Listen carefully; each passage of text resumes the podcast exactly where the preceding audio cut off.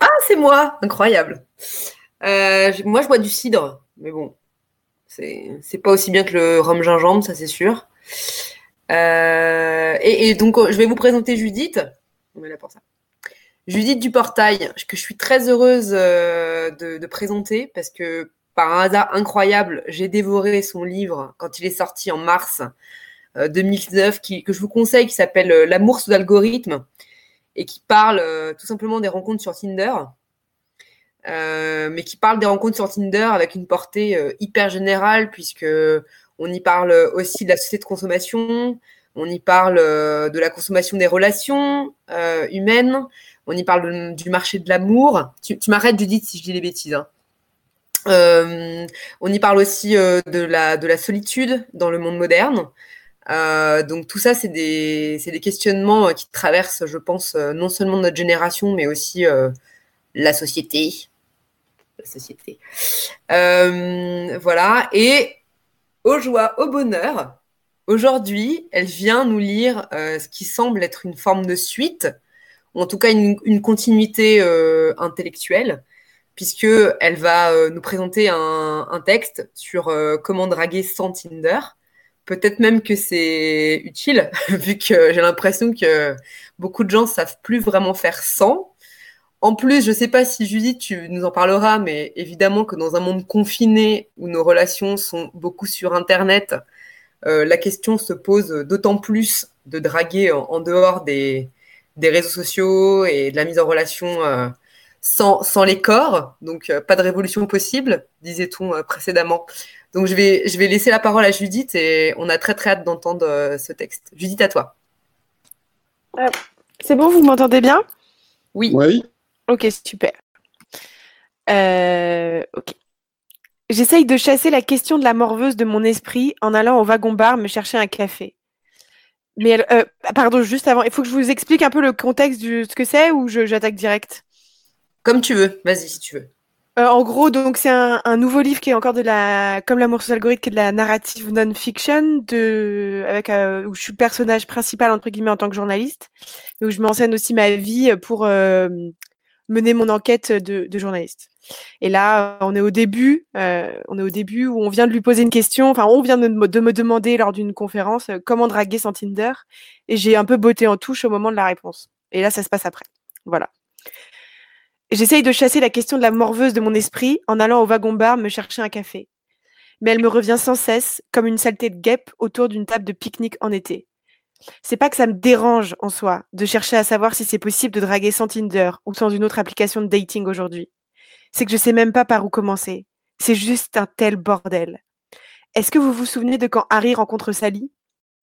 À un moment, Sally soupire d'aise devant son mec parce qu'elle est contente de ne plus jamais avoir à retourner dehors dans le monde des célibataires. Elle me fait bien marrer, Sally. J'ai envie de lui dire, meuf, check tes privilèges. T'avais peur de retourner dans le monde des célibataires en 1989. 1989. Autant dire la Dolce Vita. Déjà, mm. Sally, sache qu'aujourd'hui, jamais tu dirais ce genre de choses à ton mec. Non, ce serait à toi de prendre en charge ton bonheur et tu ne voudrais pas surtout rogner sur sa liberté ou son autonomie en lui montrant que tu aurais peur qu'il s'en aille. Sally serait plutôt filmée en train de consulter son application de méditation ou de faire quelques poses de yoga frénétiquement dans la salle de bain, en cachette de Harry pour faire retomber son angoisse. Face à la glace de la salle de bain, main en prière, on inspire de l'amour de soi, on expire de l'amour de soi. Ou sur les toilettes, en train d'envoyer des messages à son groupe WhatsApp de copines, qui lui conseillerait de s'interroger sur ce qui lui fait si peur dehors, à quoi ça fait écho dans son enfance, et si elle s'est intéressée à la théorie d'attachement.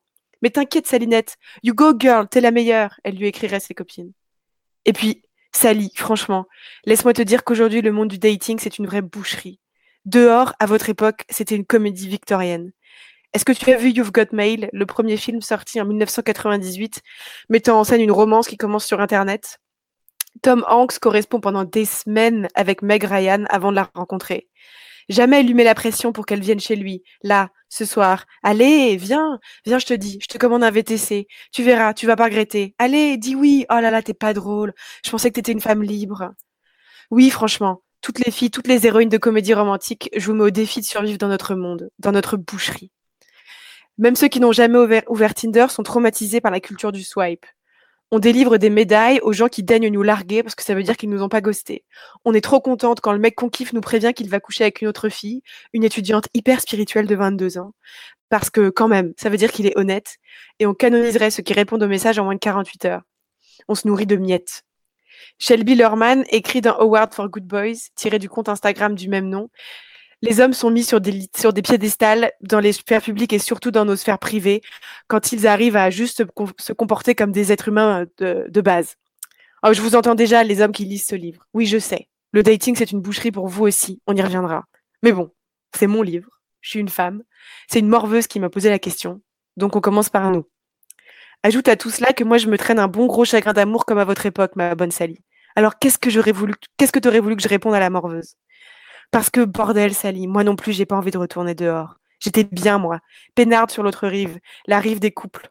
Le ventre chaud, papillon qui y tourne 24-24, gorgé d'un amour qui venait nourrir l'idée que quelque part, je devais pas m'être si mal débrouillée dans la vie puisque j'étais aimée. Non?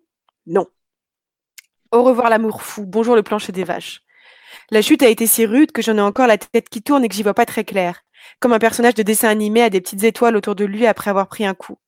J'émane tellement de loose que je serais pas surprise d'être suivie d'un vol par un vol de pigeons grisâtres et malades qui me considèrent comme leur gourou. Je commande un café au lait que je bois debout, accoudé à une table du wagon-bar. Le soleil se couche dehors et je l'observe par les, les vitres du train. Il y a quelques semaines, j'étais à un anniversaire. Voyez-vous, Sally, la morveuse et vous autres. Je parlais avec un, je parlais dans la cuisine avec un mec qui est un lombricomposteur. Il me jurait que ce n'était pas sale du tout. J'avais à moitié envie de voir les photos des verres de son lombricomposteur sur son téléphone, et en même temps, je n'avais pas peur, j'avais pas envie, de peur d'être dégoûtée. Nous en débattions en riant pour savoir si je devais plutôt dépasser mes peurs ou choisir la sagesse. Franchement, il était mignon, c'était un instant charmant. Mais ma machine à rêve et fantasme n'embraye plus, ou plutôt, elle embraye de l'autre côté. Cet homme qui me sourit et cherche à me faire rire, que me veut-il réellement? Qui est-il dans la réalité? Qui est-il dans l'intimité? Est-ce qu'il me drague parce qu'il est en train de tomber amoureux d'une autre fille et donc ça le rassurerait sur son pouvoir de séduction de passer une nuit avec moi? Est-ce qu'il couche déjà avec ma meilleure pote? Est-ce qu'il insulte des femmes sur Tinder? Est-ce qu'il tient un tableau Excel de toutes les femmes avec qui il a couché? Et même si ça se passait bien, est-ce que je suis prête à supporter la menace que tout s'arrête si j'envoie un emoji bisou cœur un peu trop tôt? Je soupire en repensant à Monsieur Lombry-composteur dans la mousse de mon café. Ça me paraît si difficile de rencontrer quelqu'un pas dans le sens de lui taper la bise au comptoir. Ça me paraît si difficile d'y voir clair, d'avoir une conversation sans que l'écho de tous les traumas ne vienne brouiller la fréquence, tordre le sens des mots. Pour Roland Barthes, le langage possède un pouvoir d'oppression sur nous car il est notre seule façon de vivre le réel. Le monde étant un empire de signes à décoder, il n'y a pas d'appréhension de la réalité hors de signes du langage. C'est ça que j'aurais dû te répondre, morveuse. C'est pas un sujet anecdotique la drague. La rencontre, c'est pas un thème bénin. Moi, nous, tous les membres de la boucherie, je crois que derrière les mots, derrière les silences, il n'y a quasiment plus que des menaces. C'est pour ça que plus longtemps on reste inscrit sur les sites de rencontres, moins on a de chances de rencontrer, quelqu'un. Les amoureux rencontrés sur Tinder sont souvent ceux qui n'ont fait que un ou deux dates. Les autres entrent dans une matrice. Tu vois, morveuse, avant de rencontrer mon ex, je ne buvais que du café noir. Lui, il adorait les cappuccinos et possédait même une machine à faire de la mousse de lait, comme dans les bars. Il n'était pas français et ne connaissait pas l'expression un nuage de lait. Je le lui ai apprise, elle lui plaisait beaucoup. J'ai appris à me servir de sa machine à mousse quand j'ai emménagé chez lui. Il dormait tard, souvent, le samedi matin, plus tard que moi. Quand il se réveillait, je lui apportais son café avec un cumulus de lait au lit. Aujourd'hui, je continue de mettre du lait dans mon café, mes goûts ont évolué.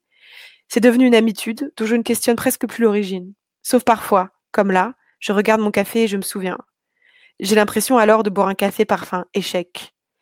Pour le sociologue allemand Niklas Luhmann, le couple est la construction d'un monde commun, d'une subjectivité commune, de références connues des deux sans équivoque. C'est là qui me fait si mal. C'est ça qui me fait si mal, là, tout de suite, face à mon café cumulus. C'est que je suis seule avec mes références qui tombent à plat. Comme un joueur de tennis continuerait à envoyer des balles sans personne à l'autre bout du terrain pour lui renvoyer. Je me demande quels sont les cafés échecs du mec au, lombricomposteur. Il en a sûrement. Je ne saurais jamais, je crois. Parce qu'au moment où il a approché son visage du mien, j'étais tellement engluée dans la machine à projection négative que je lui ai, lâché un Mais t'as cru quoi? En m'éloignant d'un mètre de lui. Comme s'il m'avait insulté, comme s'il m'avait craché au visage, comme s'il m'avait proposé une partouze Uro avec Polanski. Il a marqué un silence. J'ai vu son visage se décomposer. À ce moment-là, j'ai été tirée de ma propre intériorité, intériorité et j'ai réalisé la violence du râteau que je venais de lui mettre. Ça m'arrive souvent en ce moment, d'être ramené brutalement à la réalité, tant mes émotions prennent de la place. Il paraît que c'est l'effet que produit la solitude sur les gens. Elle décale du reste du monde. La solitude est honteuse et alarmante, et avec le temps, ces sentiments, euh, c'est en anglais radiate outwards, faisant la, la personne la plus seule se sentir de plus en plus isolée. La solitude avance, froide comme de la glace et claire comme du verre, euh, enfermant la personne. Écrit Olivia Lang dans The Lonely City Adventures in the Art of Being Alone. Euh, ok, pardon, je suis désolée, je voulais pas. Le mec au Lobrin composteur n'a pas fini sa phrase et a quitté la pièce. J'aimerais revivre cette scène différemment et j'aimerais pouvoir lui dire Juste, c'est pas toi, c'est le café crème, c'est les pigeons qui me suivent, c'est mes casseroles, comme on dit. Peut-être qu'il me comprendrait, peut-être qu'il pourrait me raconter lui aussi ses histoires et son passé, peut-être qu'on parlerait tout doucement à la fenêtre et peut-être qu'on finirait quand même par s'embrasser. Mais plus tard dans la soirée, je l'ai cherché et j'ai essayé de, calmer le jeu avec lui lui expliquer. Il m'a envoyé bouler. J'ai compris Miss Ego de princesse, pas la peine d'en rajouter.